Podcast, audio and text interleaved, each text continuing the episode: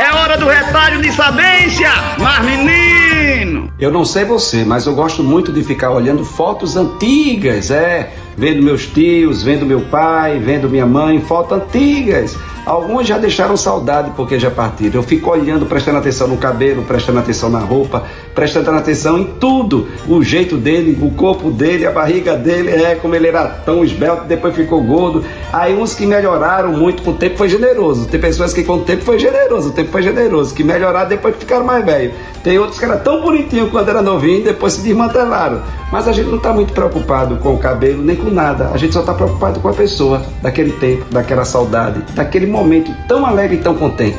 Hoje a gente termina ficando tão cansado, tão preocupado, cheio de aperreio, cheio de problema, ainda procurando mais problema e aperreio para a vida da gente.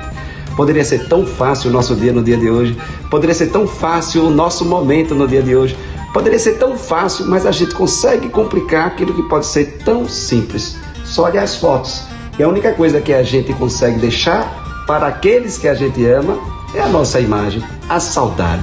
Sou eu, Padre Arlindo. Bom dia, boa tarde, boa noite. Faça o exercício de olhar fotos antigas. Você vai ver o que é essencial para a vida, para você ser feliz. Não é essas preocupações todas que está tomando conta da sua mente, entendeu? Sou eu, Padre Arlindo. Mas menina, oxe, oxe, oxe, que saudade daquelas fotos antigas. Você tem, tem um bocado ainda. Vai olhar, olha para você ver o que é ser feliz.